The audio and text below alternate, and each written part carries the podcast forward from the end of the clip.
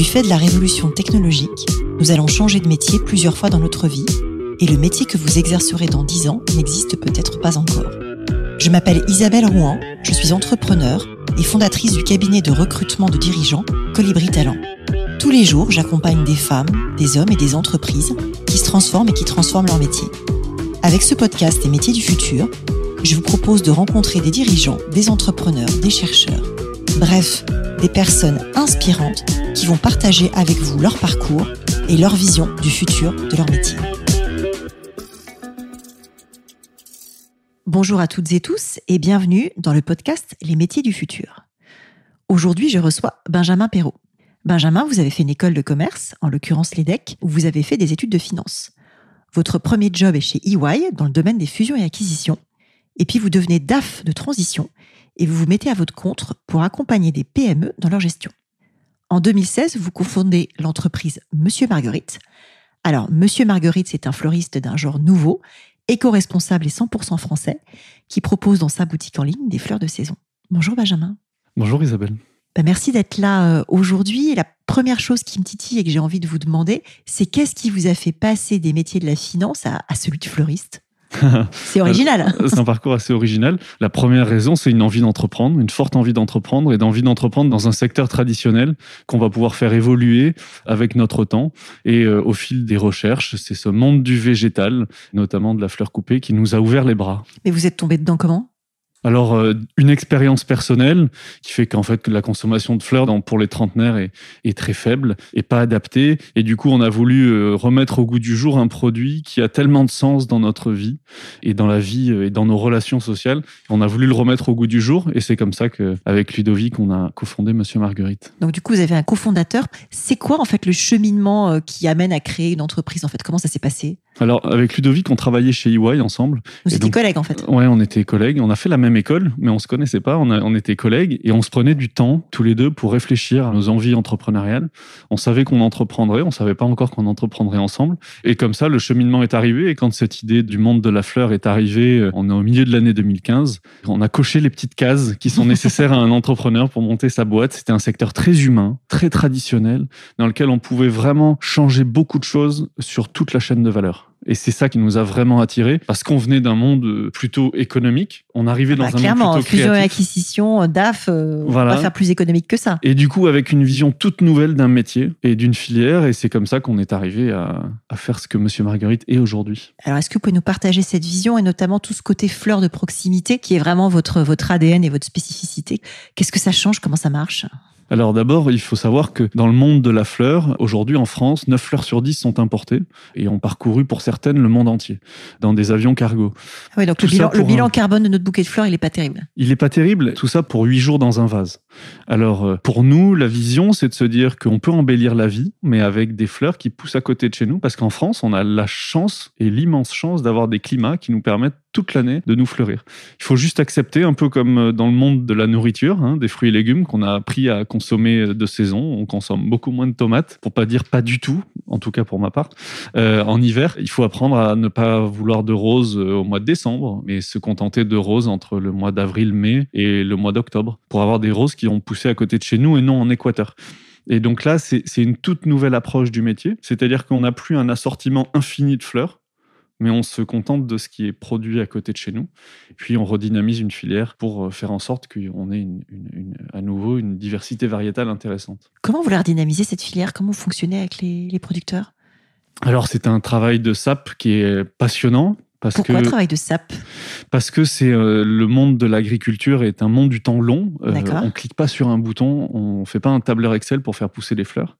Et du coup, il faut du temps, il faut des essais, et il faut mettre en production, il faut des plans de production, et puis il faut récolter, il faut lutter contre le climat qui est parfois capricieux. Et du coup, pour arriver à avoir de la fleur qu'on voulait, il faut peut-être un an et demi, deux ans, trois ans pour certaines variétés. Et c'est là vous où vous cultivez pas en propre, vous travaillez des agriculteurs. Ouais, on travaille avec des producteurs, mais l'idée c'est de développer de nouvelles variétés et de nouvelles productions. Et dans ce sens, c'est un travail de sable de trouver les bons producteurs, ceux qui ont envie de se développer, ceux qui ont envie de se diversifier.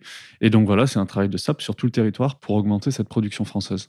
Alors, vous avez sélectionné des fleurs dans des ateliers qui, je crois, sont en banlieue parisienne, à Saint-Denis et ailleurs. Donc, vous avez deux endroits où vous assemblez. C'est quoi les métiers qui sont présents justement aujourd'hui dans votre entreprise et dans vos ateliers? Alors, nous, on a une partie importante de l'équipe qui est une partie euh, opérationnelle. Donc, c'est un métier très opérationnel avec des fleuristes. Dans nos ateliers, on reçoit toutes les fleurs qu'on achète en direct des producteurs. On fait un contrôle qualité. Ensuite, on fait un assemblage, donc qui est fait par des fleuristes diplômés tous, passionnés et extrêmement brillants. Vous avez combien de fleuristes dans votre boîte? Euh, Là, on est 17 fleuristes. 17 fleuristes Entre hier et Saint-Denis. Et ensuite, on a euh, quelques personnes qui gravitent en tant qu'opérationnels autour de cette équipe de fleuristes. Et puis ensuite, on a une petite équipe dans les bureaux qui s'occupe de la partie administrative, de la communication, du marketing et de la relation client, qui est quelque chose qui nous tient très à cœur. Oui, justement, parce que vous avez des clients qui sont des abonnés. Si j'ai bien compris, on s'abonne pour recevoir un bouquet surprise une fois par mois. Si je dis pas de bêtises, c'est une approche de communauté, c'est ça? Oui, alors on a deux offres euh, qui sont distinctes. On a l'offre de, produits à l'unité, notamment des bouquets de saison. Et ensuite, on a l'offre d'abonnement qui est un cadeau, euh, qui est à la fois un cadeau pour des moments comme la fête des mères ou, Noël, où on offre un, joli cadeau, euh, un abonnement de six mois ou un an à quelqu'un qui nous est cher. Et puis, à ceux qui s'abonnent mensuellement pour avoir, ou deux fois par mois, pour avoir des fleurs toujours fraîches à la maison, avec la garantie, parce que c'est notre engagement, nous, d'avoir des fleurs qui poussent à côté de chez nous. Et c'est bien là la, spécificité de, de Monsieur Marguerite c'est que on a une promesse sans concession. Et cette promesse sans concession, c'est on est les premiers et les seuls à la faire aujourd'hui. Comment vous avez constitué cette communauté en fait du coup de clients euh, a priori accros à la fleur à la fleur locale? Comment vous êtes allé les chercher? Alors, c'est une très bonne question. Les clients sont des clients engagés, autant que nous, et sont clients parce que nous sommes engagés et qu'on a une promesse sans concession. Donc, on est sur des gens qui font très attention à leur, tout leur mode de consommation. Et puis, pour d'autres, pour qui ça paraît évident, entre un bouquet X qui est produit euh, à l'autre bout du monde et un bouquet Monsieur Marguerite qui est produit à côté de chez nous, qui est tout aussi beau. Mais en fait, le pragmatisme fait qu'on va, on va chez Monsieur Marguerite. Donc, c'est vraiment ça l'ADN. Mais on, est connu et reconnu pour nos engagements et nos clients sont très, très euh, friands de ce qu'on propose comme produits euh, locaux. C'est chouette. Moi, tout ça, ça me fait penser à un nouveau métier qui pourrait être celui de fleuriste en ligne ou, fleuriste du futur. Qu'est-ce que ça vous inspire? Qu'est-ce que le digital a changé aussi à votre métier? Puisque vous n'avez pas de boutique en propre. Vous avez des ateliers, mais vous vendez pas euh, on n'a pas pignon sur rue. Ce qui est chouette, c'est que nous, on, est, de on a des ateliers, on est fleuriste en ligne, effectivement, comme beaucoup de fleuristes, parce que c'est un fleuriste, c'est un métier de commerçant, qui ont pignon sur rue, eux. Et euh, ces derniers mois, avec les difficultés qu'on a rencontrées euh, d'un point de vue sanitaire, beaucoup se sont mis au click and collect, beaucoup se sont, ont été forcés d'être digitalisés, de prendre des commandes en direct, de faire une petite, un début de commerce en ligne. C'est vraiment intéressant, c'est une tendance de fond qui se dessine. Je crois surtout qu'au-delà de la spécificité d'être en ligne, la grande spécificité de ce métier, c'est que dans quelques années, on a 10-15 ans de retard sur l'alimentaire, mais dans 10-15 ans, il faudra apprendre à fleurir les gens et à embellir les vies avec uniquement des végétaux qui poussent à côté de chez nous. Et là, c'est une grande transformation parce que si vous allez chez un fleuriste et que vous avez plus de roses au mois de décembre, il va falloir faire quelque chose de très beau. Nous, c'est ce qu'on parvient à faire, mais on n'a pas pignon sur rue encore une fois. Il va falloir que le fleuriste, lui, arrive à convaincre et à apprendre à ses clients qui ont l'habitude d'acheter des roses au mois de décembre depuis 30 ans qu'on peut acheter autre chose. On peut acheter des du Var, on peut acheter des anémones au mois de décembre. On a encore un peu de giroflée. Enfin, on a plein de choses qui sont superbes et c'est cette transformation qui va être la plus notable, je pense, dans notre métier. Et du coup, c'est quoi les compétences qu'il faut pour être ce fameux fleuriste du futur, euh, capable de créer ces bouquets euh, de proximité? Il y en a une forcément sur euh, la saisonnalité des plantes, on vient d'en parler, mais qu'est-ce qu'il y a d'autre? Qu'est-ce que ça change d'autre? Alors, pour un approvisionnement local comme nous avons, il faut avoir un véritable esprit entrepreneurial, il faut avoir envie de vraiment de déplacer des montagnes, j'ose le dire, parce que c'est très compliqué de s'approvisionner, ça demande une vraie volonté.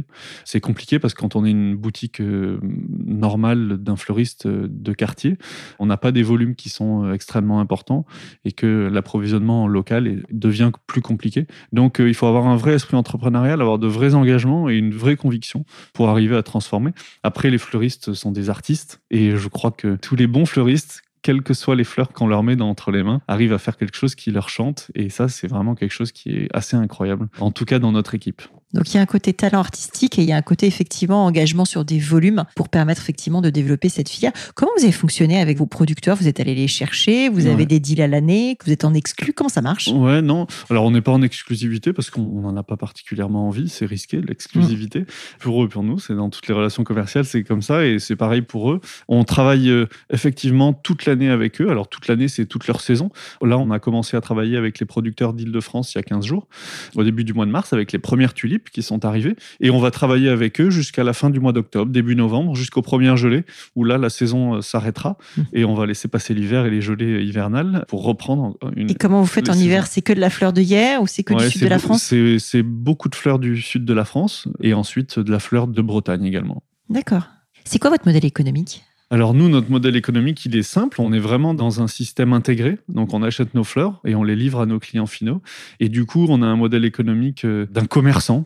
On n'est rien d'autre qu'un commerçant. On achète de la matière, on la transforme et on la livre. Donc différentiel achat-vente et, euh, et abonnement, c'est ça? Oui, exactement. Est-ce que vous recrutez en 2021 on recrute, bien sûr. On recrute à la fois euh, dans les équipes opérationnelles et on recrute également euh, quelques postes dans les bureaux. Ça va faire une dizaine de recrutements pour l'année 2021. 10 recrutements sur une équipe de combien aujourd'hui? De 30 personnes. D'accord, donc vous faites plus 25% sur les effectifs. Oui, exactement. plus, même plus 30%, je suis nul en Ouais, non, c'est un bon. Euh, on a une très belle croissance et un très fort engouement autour de la marque et de ce qu'on propose. Donc on est fiers, c'est une grande fierté c'est chouette, je partage ça. C'est un peu l'intérêt du podcast de parler d'entreprises qui recrutent, qui créent des emplois, qui créent des métiers. Vous avez été impacté un peu par le Covid? Qu'est-ce que ça change? On enregistre pendant le troisième confinement en fait. Oui, c'est. Alors ça a changé toute une façon de travailler euh, avec les équipes de bureau, comme toutes les entreprises, mais on s'y fait et, c'est très bien. Ça nous a appris plein de choses. Par contre, les équipes opérationnelles, elles, doivent être sur place évidemment. On peut pas faire télétravail quand on est fleuriste, donc ça nous a changé pas mal notre façon de travailler. Et euh, sinon, d'un point de vue de l'activité, euh, les valeurs que défend la marque, Monsieur Marguerite, sont assez alignées avec la recherche de nouveaux modes de consommation de nos clients donc euh, l'activité a été bonne et du coup on a eu la chance de beaucoup grandir en 2020, de passer des étapes clés dans la croissance de notre entreprise. Bah, des étapes clés euh, d'activité, du nombre de personnes, il y a des seuils, euh, d'atteindre la rentabilité, de toutes ces choses-là qui permettent de. Donc aujourd'hui vous êtes rentable. Oui, tout à fait. Qui permettent. Bravo, c'est c'est une grosse fierté. C'est une très grande fierté, oui, ouais, bien sûr. C'est arriver à créer un modèle économique. On nous a souvent dit vous n'y arriverez pas à faire que de la fleur française. Ben, en fait, on y est arrivé d'un point de vue opérationnel et on voit même que le modèle d'un point de vue économique est vertueux. Du coup, c'est la preuve même qu'il euh, il y a un marché. Il y a un marché et puis c'est il faut tenter, il faut oser. C'est à cette unique condition qu'on arrive à, à être heureux et à être fier, je crois. Super. Depuis votre poste de chef d'entreprise, qu'est-ce que vous voyez aujourd'hui comme changement sur les métiers en général, pas simplement celui de fleuriste, lié à la technologie? Qu'est-ce que ça change? Alors moi, je vais surtout parler de mon métier de fleuriste. Je crois que la technologie ne change chez nous, euh, elle n'a pas du tout vocation à changer euh, la façon dont on confectionne un bouquet de fleurs, qui reste un métier euh, de créatif et de manuel, dans lequel la technologie n'a aujourd'hui pas beaucoup à voir. Par contre, c'est la technologie, on vit avec la technologie parce qu'on pilote nos entreprises. On est d'abord 100% en ligne, donc mhm. évidemment, il y a du digital et de la technologie dans tout ce que nous réalisons. Et puis, c'est un fabuleux outil de pilotage des entreprises. Et du coup, c'est à ce titre-là que nous, on a mis beaucoup d'outils en place pour l'équipe de fleuristes pour être autonome, pour vivre avec cette technologie, pour pouvoir avoir des variations de volume importantes, pour pouvoir euh, être capable de produire euh, ce qu'on doit livrer à nos clients. Donc le floriste augmenté, c'est un floriste qui s'adapte en fait. Ouais, exactement. Il faut savoir jouer avec les outils, euh, regarder les bons indicateurs, suivre des stocks. C'est quoi les indicateurs par exemple? Oh, ce sont des indicateurs de stock de matière. Vous savez, on reçoit des fleurs dans la nuit, on fait des inventaires, on stocke, on a des capacités de production parce que c'est un métier humain. Donc, euh, vous me demandez de faire x4 en volume pour demain matin. Je suis pas une usine qui appuie sur un bouton. Donc, ça veut dire que c'est une matière qui est périssable. C'est-à-dire que c'est quand même plus compliqué de faire de la fleur que de faire euh, du jean ou de la chaussure. Ou Bien sûr. une complexité de fabrication, mais en plus, Bien sûr, fleurs, on... elles se fanent au bout d'un moment. Et on a des stocks, on a un stock périssable et du coup, on a de l'optimisation des ventes qui se fait aussi grâce à la technologie. On a de la capacité de production qu'on maîtrise et qu'on pilote avec la technologie. Donc en fait, on fait plein de choses avec la technologie, mais le produit final, lui, reste un produit évidemment extrêmement manuel. Et, un produit coup de cœur. Quel conseil vous donneriez à un jeune qui arrive aujourd'hui sur le marché du travail? Un jeune qui arrive sur le marché du travail, euh, de travailler. non, mais c'est vrai, de travailler et de travailler sur lui aussi. Les écoles sont de très bons lieux de formation mais il n'y a rien de tel que suivre un peu son instinct et ouvrir ses chakras. Moi, ma vision, si je devais sortir d'école aujourd'hui, je suivrais euh, certains de mes engagements euh, profonds et j'essaierais d'être le meilleur dans ces engagements-là, chose que j'ai pas faite euh, en sortant d'école. Vous repasseriez pas par chez EY, c'est ça? Je suis pas persuadé, même si je regrette absolument pas ce passage, qui est un passage fondateur dans une carrière. Mais ouais, il y a la notion d'engagement.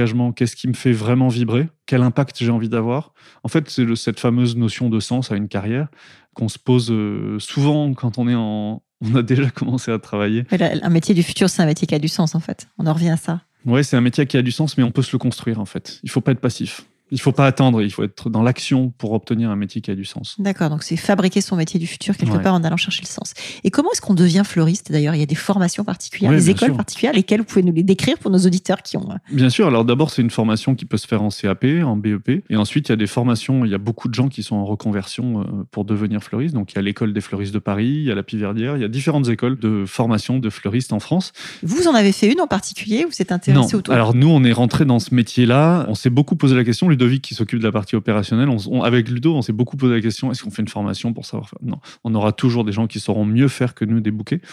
Par contre, je pense qu'on est très fort sur tout le reste. Et du coup, euh, chacun son métier. Et euh, on ne devient pas euh, aussi créatif qu'un fleuriste, en fait, que notre équipe. Quand je vois ce qu'ils savent faire, je me garde bien d'essayer de les imiter. Vous avez les yeux qui pétillent quand vous en parlez, c'est chouette. Moi, j'aime bien terminer par des questions un peu plus personnelles. Et la première que j'ai envie de vous poser, c'est comment est-ce que vous conciliez votre vie pro et votre vie perso?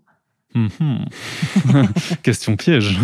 Il n'y a jamais de piège dans mes Alors, questions. Monsieur Mar- j'ai lancé avec Ludo Monsieur Marguerite il y a 5 ans, en mai 2016. J'ai eu mon premier fils en octobre 2016, ma deuxième fille en août 2018 et ma troisième fille et mon troisième enfant en janvier 2021. Respect, robustesse, félicitations. Euh, et Ludovic a aussi deux enfants. Donc je crois que concilier la vie perso et la vie pro, moi je suis quelqu'un, je me considère comme un homme de devoir, donc je travaille beaucoup.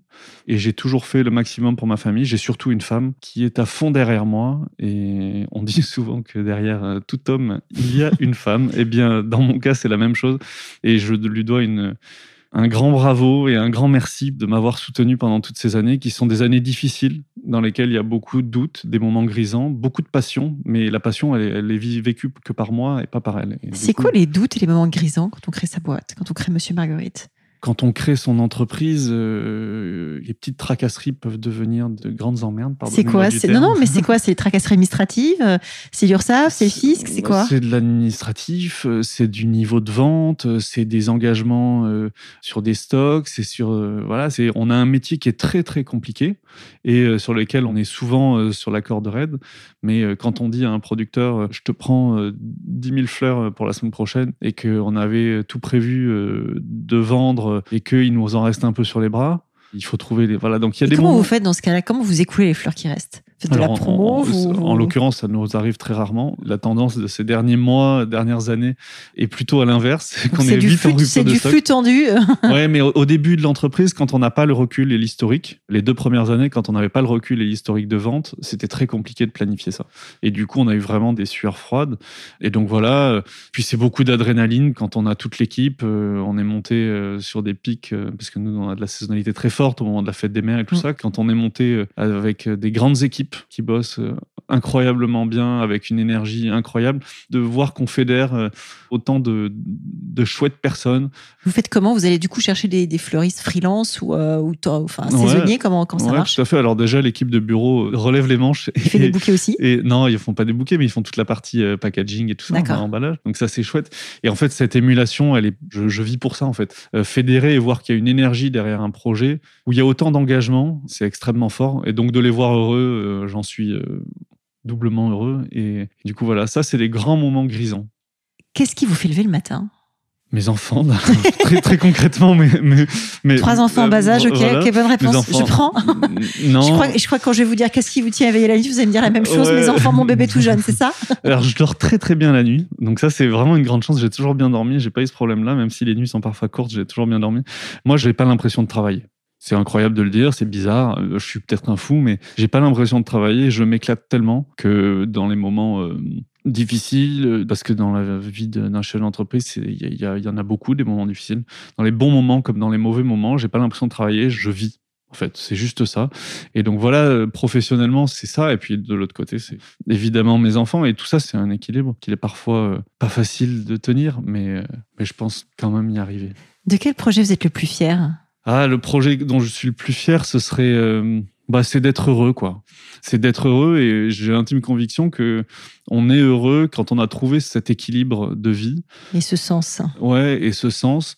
Je suis heureux d'avoir ma famille, mes enfants qui grandissent, euh, d'avoir une vie qui nous correspond. On s'est fait notre petit chemin euh, tous les cinq. Puis je suis, fondamentalement euh, heureux et fier de mener Monsieur Marguerite vers là où on est et puis surtout vers là où on va parce qu'on a encore des projets absolument extraordinaires. Alors justement, c'est quoi votre prochain projet? Où va Monsieur Marguerite? Ah, ben, vous savez, on a déjà euh, à consolider un, modèle, à redynamiser une filière. C'est un travail de longue haleine. Euh, vous avez des partenaires sur la filière avec les pouvoirs publics? Vous êtes? Comment ça marche? Bien sûr, ouais, ouais. On est, euh, moi, je suis très actif au sein de l'interprofession, dans la défense des labels Fleurs de France, dans le travail qu'on peut faire pour redynamiser la filière. On travaille beaucoup avec le marché aux fleurs de hier qui nous a accueillis dans ses locaux pour y implanter notre atelier. On travaille en direct avec nos producteurs en Ile-de-France. Enfin voilà, on est vraiment partie prenante de cette filière qui est un peu le, parent pauvre de l'agriculture. On n'est pas une filière aidée, on est dans le monde de l'agriculture, et puis il y a les agriculteurs, et puis il y a les horticulteurs, et, et c'est un monde qui n'est pas aidé. Donc on est très actif sur ce monde de la production, et ça c'est vraiment une partie de mon travail qui me passionne, et dans lequel il y a, il y a encore une fois beaucoup d'humains. Euh, on dit souvent chez Monsieur Marguerite qu'on cultive l'amour. C'est joli. Parce que vous me demandiez euh, ce qui me fait lever le matin. Ce qui me fait lever le matin, euh, c'est ça, c'est de voir les autres heureux, de voir mes enfants qui rigolent, de voir... Euh, voilà, c'est tout ça. Donc le fleuriste du futur cultive l'amour. Je crois qu'on va la garder en, en phrase d'accroche pour cet épisode. Il éveille cette énergie, en fait, qui est indispensable à la vie. Est-ce que vous avez un livre, un podcast, un média, quelque chose que vous conseilleriez aux gens qui s'intéressent au futur du travail?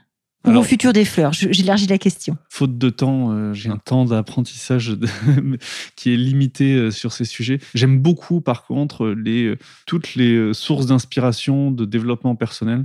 J'aime beaucoup le mouvement, enfin l'optimisme de façon générale. Et notamment un podcast que Philippe Gabillier, qui est un prof de l'ESCP, avait fait sur l'optimisme et le leadership. C'était un, Optimisme et leadership, d'accord. C'était un podcast qui était sur Génération Do It Yourself, que je recommande parce que... Alors, je salue Mathieu Stéphanie. Saluons Génération Do It Yourself. Euh, officiellement, Mathieu est une des raisons pour lesquelles je fais ce podcast. Je me suis formée par sa masterclass. C'est quelqu'un que j'admire beaucoup. J'ai la chance d'avoir croisé dans le privé avant qu'il soit podcasteur.